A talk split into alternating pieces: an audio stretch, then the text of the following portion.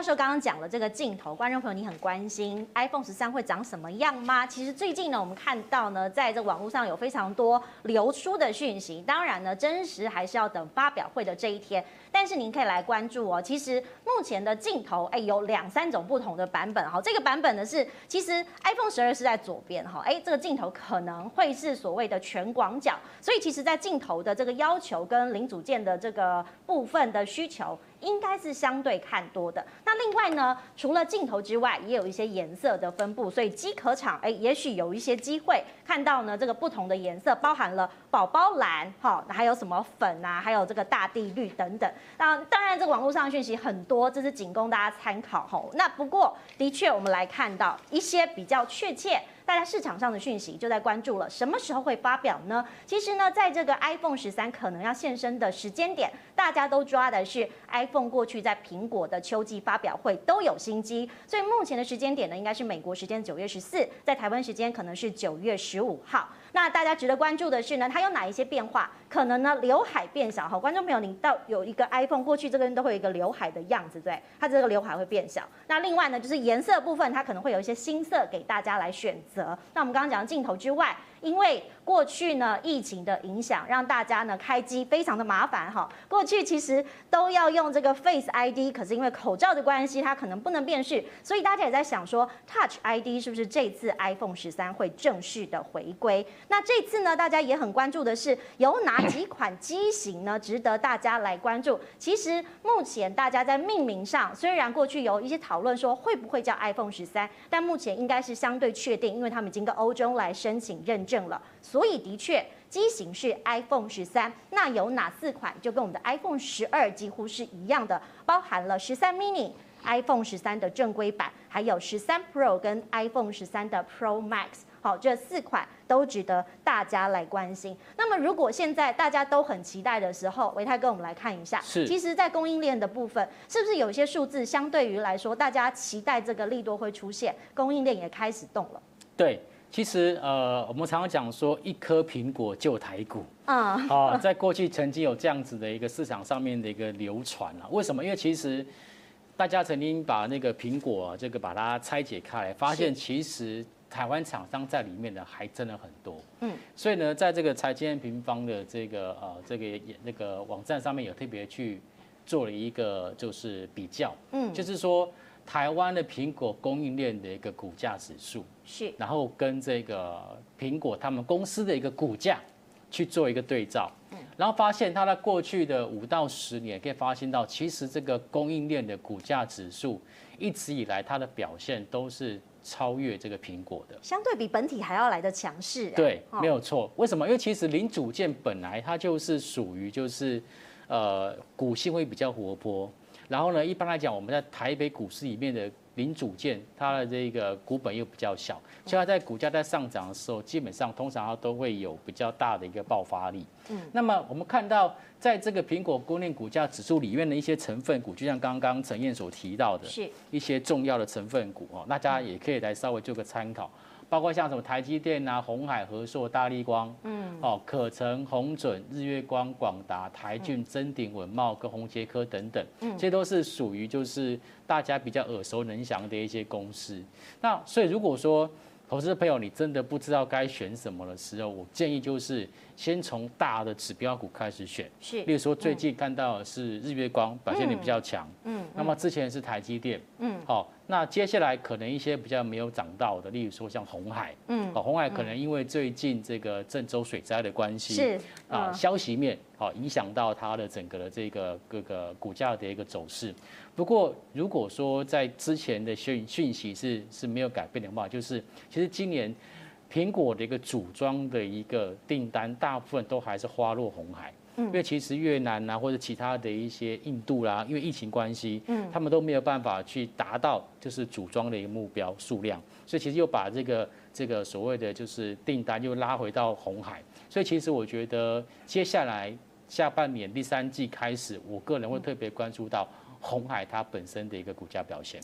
是，那所以大家其实可以关注到大型类股是不是有联动的这个关联性。那接下来我们也要来看一下哦，其实刚刚我们一直在讲 iPhone 十三嘛，有哪一些厂商哦是值得大家被关注的？如果以这个零组件来说，iPhone 十二跟 iPhone 十三呢是的确有些差异的。比如说我们 AP 呢可以看到这个厂商，哎，台积电是用 A 十五的晶片哈。那再来呢，镜头其实呢是本来是七加六加六，而现在是变七啊七加五加六变成了七加六加六。那另外呢，在 SIP 部分目前是四颗哈，也是比 iPhone 十二多了一颗。那另外呢，相对来说，其他的组装方面，刚刚维泰哥有提到，比较是类似的状况，比较没有所谓的变动。那我要请问一下谢教授，哎，谢教授，我们都在看 iPhone 十二跟十三嘛？那当然，网络上有很多的图片，你是不是有看到一些其中规格不同的可能？呃，我觉得说新的手机出来，如果你没有给我一些经验。就是说，哇哇塞！我想要买，其实我根本连换都没有，我就去买 iPhone Ten 就好了。我后来真的 iPhone 十二出来的时候，我一看这没什么，我跑去买 iPhone Ten。对，就我反而这几其中有几个哈，对于呃手机的拥有者来讲，第一个我要我手机一拿出来，你不会说，哎，你你这下面手机啊？哦，你这 iPhone 啊，你这都是款呢？这就逊了。嗯，今天我爱马仕局一拿出来，搭配我爱马仕的领，哎，我没有爱马仕的领带了哈。要椅子啊，椅子爱马仕橘。我搭配我爱马仕的领带跟爱马仕的皮带，嗯，哎，这是不是人家会看？哦，立 J 立 J，然后这边再勾一个爱马仕包，有没有？嗯，然后就就贵妇都是这种动作嘛，这边拿手机，这边拿包包，然后这边拿一杯星巴克，这样，嗯，哦，他们动作都标准化。你你你觉得是不是？哎，一看就是话题嘛。是。所以我觉得第一个颜色很重要。嗯。那因为这一次他又推了一个叫日落。金，对对不对啊？送，比如说，哎，维泰送给他老婆日落金，代表什么意思？未来我要跟你去巴厘岛看日落哦，那个太太就感动啊，嗯，对不对？他说，但是因为我们已经买了日落金了，所以也去不了。但是你就看每天 日落的时候，就看着那只手机有没有？好，对对，相同的颜色，对，就是想象一下，第一个颜色你要能够带创造话题，这是一个。可是如果这样不够，其实我们有手机的人常常拿一个尿袋，大家都在笑。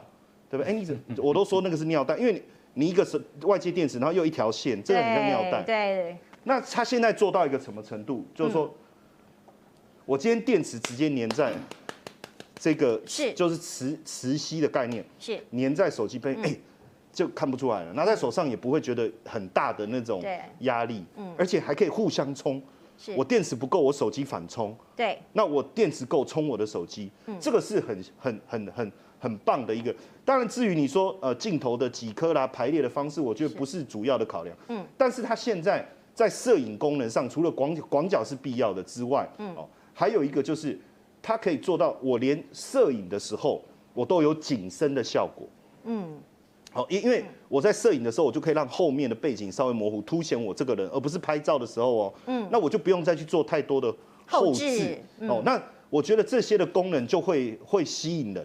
那包括你说刘海，它的那个刘刘海，其实我我我自己有使用苹果手机，但是我不会太在意那个刘海了。嗯，所以我一直不晓得为什么大家都要讨讨论刘海，因为它不整体呀、啊，大家可以看到就是凹一个、啊、不会，女孩子有个刘海多可爱呀、啊，对不对？手机有个刘海，你不觉得蛮可爱的吗？所以我我那个我倒觉得，但是你讲 Face ID 这个最对我最大的困扰就是，就是你手机拿起来，它又失败了，嗯，又又失败，对，又失败，然后你就。就又要回到传统，我都我都搞不清楚，那你搞一个 Face ID 干嘛这样子？哦，所以这个部分的改变我觉得很重要。但是其实我我觉得 Touch ID 最可怕的事情是什么？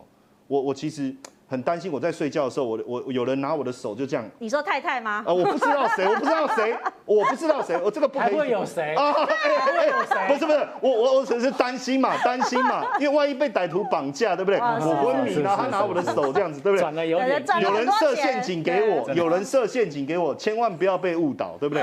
哦，类似这样。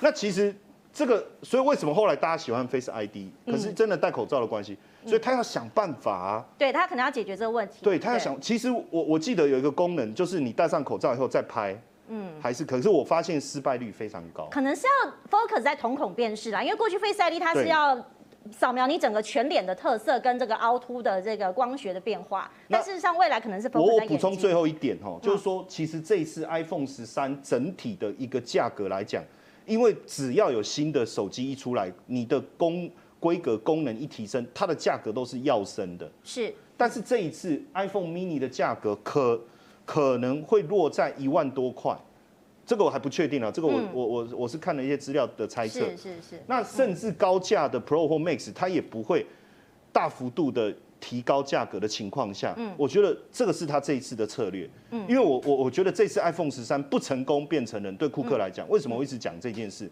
嗯，我被小米超过了这件事，可以跟股东们交代吗？所以这次的价格策略，我觉得就是一个。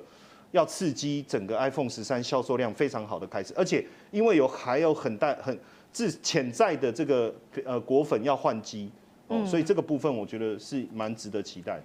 其实教授讲到这普及率的问题，我觉得过去大家在追求市占率啊，可能会中间有一些数字失真。比如说，刚刚我们看到这个苹果的毛利率非常的高，哈，都是四成以上，获利率也很好。但是如果他要打普及率这一战，应该要怎么打呢？刚刚谢教授讲了一个重点是，这个如果 iPhone 十三的 mini 出来的话，可能价格会往下走。但是另外一个就是，哎，你顶级的就会往上飙了，哈。如果这一次大家在分析 iPhone 十三，假设你做的是这个 iPhone 十三 Pro Max。Max 的顶配版的确会来到六点五万哈，六万五千元什么概念？过去大家观众朋友可能觉得，哎，买一台电脑。差不多比较基本的笔记型电脑，所以未来一只手机，当然它的功能是强化的，所以其实大家可以发现这个市场的分众越来越明显。iPhone 现在也在走所谓价格的分流策略哈，希望把过去买比较便宜的手机，比如说哎这个长辈觉得三星比较便宜，他可能慢慢的把它收回来。那或许是有些年轻人觉得这个价格太高无法入手，哎我从比较基本的机型开始买。那当然如果有一些人觉得说啊，那如果这样子都要买机器，那我倒不如买股票好了。了，是不是有一些指标可以观察呢？呃，当然啦，其实对于投资者来讲，嗯、我们常常这样说，就是从生活当中去寻找投资的一个标的。是，像我最近就发现到，诶，电视变得很便宜。嗯，哦，四 K 的画质，六十五寸的大荧幕才两万出头。嗯，所以我都预期在今年的圣诞节，我可能要自己要去买一个电视。好，好，那标的的部分，其实我个人认为说，呃。第一个先从就是低基期的先选起，是，嗯、哦，包括像是我们刚刚提到的，像红海，这是一个低基期，嗯哼，然后其他的部分来讲，例如说像我们看到一些像刚刚所提到台骏，这些都是属于很标标准准的、很正统的一种瓶盖股，可是它却没有。正式去做一个表现，嗯，好，我觉得其实，在标的上可以从低基期，然后就是市场性、法人认同度比较高的这些个股来去做一个着手。嗯，谢教授，你是是有一些口袋名单可以跟大家来分享？对对对，刚其实，欸、刚才维泰哥已经把那个名单的那个秘诀好像讲完了，对不对？嗯。但我们来看一下哈，其实这个口袋名单，当然就是说大家可以去呃观察啦，追踪看看哦、喔。其实我们在在。呃，因为瓶盖股说真的很多啦，你但是我在做选择的时候，我会去着重着重几个点。当然，我们一定我我不会去管它太过去的事情，我就从现阶段来看。那第一个我的要求就是你的营收，你的营收，你在原本你的新的这个题材还没进来的时候，你就已经开始在动了，表示你已经是在这一台已经上了这一班车了，对不对？好，更重要的是。你的毛利率如何？毛利，你看这几档，我们画面上，比如说日月光啊、奇邦、星星、巨鼎，还是精彩，它的毛利率都是不错的哈。嗯。更重要的是，我会去做一个，就是最新一季的 EPS 比较哦。当然，我们画面上我提供有特别星号，那是第二季哈。是。就但是这个不没有妨碍我来做观察。嗯。为什么？就是我把第一最新一季，我讲最新一季好了。嗯。这个 EPS 你把它乘以四。嗯。有没有大于最近四季？嗯，如果有表示我现在的获利动能，嗯，是比过去好的，嗯，这这个是一个很简单的概念，就是我最新一季乘以四，这几个目前看起来都有这样的一个迹象，嗯，当然更重要的是本益比不要太高，是。为什么？本益比高表示股价已经大幅度的反映我未来可能的利多，嗯，什么叫本益比？就是我的股价去除以我过去这个四季的这个 EPS，我们去计算这个数字哈，嗯，所以可以看得出来这几个，当然我觉得在。特别也也很快的啦，哈，就是我们的节目当然就还是有很重要的一个教育的一个宗旨在哈。我们希我们不希望说大家就说啊，看完我们的节目很很很兴奋，然后结果就忘了我们这一个小时讲什么。但可以看重播，重点是什么哈？就是说在股价的一个选择上，我这里特别用红笔哈，我请导播不好意思帮我 take 一下哈。嗯，就是说因为这个特别请我们制作人去买了这支红笔哈，就是为了画给大家看哈。对。对，就是它它它，因为很明显就是说，你看像日月光是，哎，日月光这个股票，它像土象星座一样，很稳定。土象星座就是慢热、稳定、慢热、成熟大气，嗯，但是就是嗨不起来，哦，那你买股票跟去参加 party 一样啊，嗨不起来，你是来干嘛的？嗯，哎，可是最近它嗨了，那土象有一个好处，一旦熟了以后，它比任何人都疯狂，嗯，哦，就是，懂我意思吗？哦，就它会比任何人都疯狂，这是事实哦。所以你看哦，日月光最近哦很奇怪哦，盘了很久，是。大家会觉得很奇怪，你获利好，下半年前景又好，对。但是你看最近一疯狂起来，哎，真的不得了。我我我就是说，哎，那个叫什么什么不是人，对不对？哦啊，一一旦什么也不是人的那个 那个概念，嗯，就这，所以法人也开始进场了，而且我觉得买盘很扎实，嗯。所以我我觉得也不要小看这个这个封测的部分哦。那因为封测带起来，奇邦当然一定会一起被带动，是，一起会。最近也确实股价。也突破前面的整理新高。嗯，最近上涨的股票，我觉得都有一个比较正面的，在我们技术面上就是价涨量增啊。对，扎扎实实的红 K 棒。对，然后又有法人的一个一个跟进的话，我觉得这种推进我们会觉得比较比较扎实哈。那像这个窄板的部分，其实也是大家很关注的哈。ABF 窄板的部分，你看它也是走一个上升趋势，这样一一路的往上。嗯，那这个上升趋势能够一路往上，而且我们发现这档股票不论是投信也好，外资也好，也也都愿意去认养。嗯，哦，这个这个有人认养哈，就是红牌嘛。嗯，对不对？这个股价才有机会持续的上扬。好，那可是像有有像这一档也是我在我的口袋名单，可是大家可能会觉得很奇怪。对，你画一个收敛的图形，哎。对，这就是说它它跟日月光这些感觉不太一样。嗯，哦。那我们把它，我我说观察，当然就是说，我们觉得它的基本面各方面是不错，是。可是确实它的技术面出现了一个小三角收敛，量也缩了，所以可能变成你要等吧。就是说它考试一直考不好，但是有逐渐收敛，好，也许有一天，哎，他他这个智慧开了，他他就突然冲到前几名，也有可能。嗯。那其实这一档是我个人一直在关注的，哦，因为是就我们讲高阶封测来讲，它又跟台积电有非常密切。就是他们本身投资的关系，然后供货的关系，它有，可是很奇怪，它也是股价进入了一个盘整，哦，但是它有个好好现象，就是量缩了，是，所以我们也在想，如果基本面还，比如说到时候第二季的财报再出来，然后第下半年的展望再出来，也许也是有机会，所以我把。这些列入我自己的观察名单当中。嗯，我们刚刚从价量的这个数字来分析，那当然这个技术指标的部分，大家过去可以看线型啊，有一些观察。伟泰哥是不是有一些技术线型里面有一些讯息也告诉大家了？呃，好，那既然刚刚那个陈燕分享了一些标的，那我也我也提供了一些我个人关注的一些标的。那低档次跟刚刚的这个陈燕一样，英雄所见略同。我也是观察到了日月光。是，嗯、那月光其实我一样看到，就是它的外资的部分，我这边买了很多。嗯，那其实风色族群一般来讲比较没有被市场上面的投资人去做讨论，原因是因为它比较温和。嗯，它没有像 IC 设计一样这么容易出现营收创新高，然后爆发性的成长。嗯，可是呢，它的毛利率跟它的营收的稳定度都是很够的。那现在这一波为什么要特别提日月光？因为其实除了日月光之外，包括像是其他像林森、华泰啊等等，像刚刚的奇邦，刚刚那个陈彦所提的奇邦，我个人认为它是有一点母以子贵，因为其实奇邦它在先前在今年上半年，它有投资了华泰，嗯，它是现在是华泰的大股东，是。那华泰在这一波涨得非常的多，所以我个人认为说，可能有一点点就是母以子贵的一个影响性。好，这个是日月光。那另外一个就是 IC 相关的，我们说快速传输 IC 的部分是翔硕。嗯，翔硕最近呢，它的一个股价也是往上创下了波段性的一个新高。那跟刚刚日月光异曲同工之妙的地方在于说，法人尤其在投信的部分，针对火祥硕也是出现持续性的一个大买。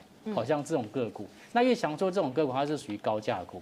当高价股的股价持续往上做走高的情况之下，势必就拉开了中价位的一个股票的一个比价空间。是。那所以我们再看到像另外一个，一样是属于 IC 窄板的南电，南电其实在这一波来来讲，它其实涨幅并不像紧缩呃，或者是刚刚新兴电来这么多。不过呢，因为它的整体的一个所谓的一个产能这个产线比较完整，嗯，哦，所以我觉得其实南电的部分它搞不好有点就是后来居上的一个机会。是。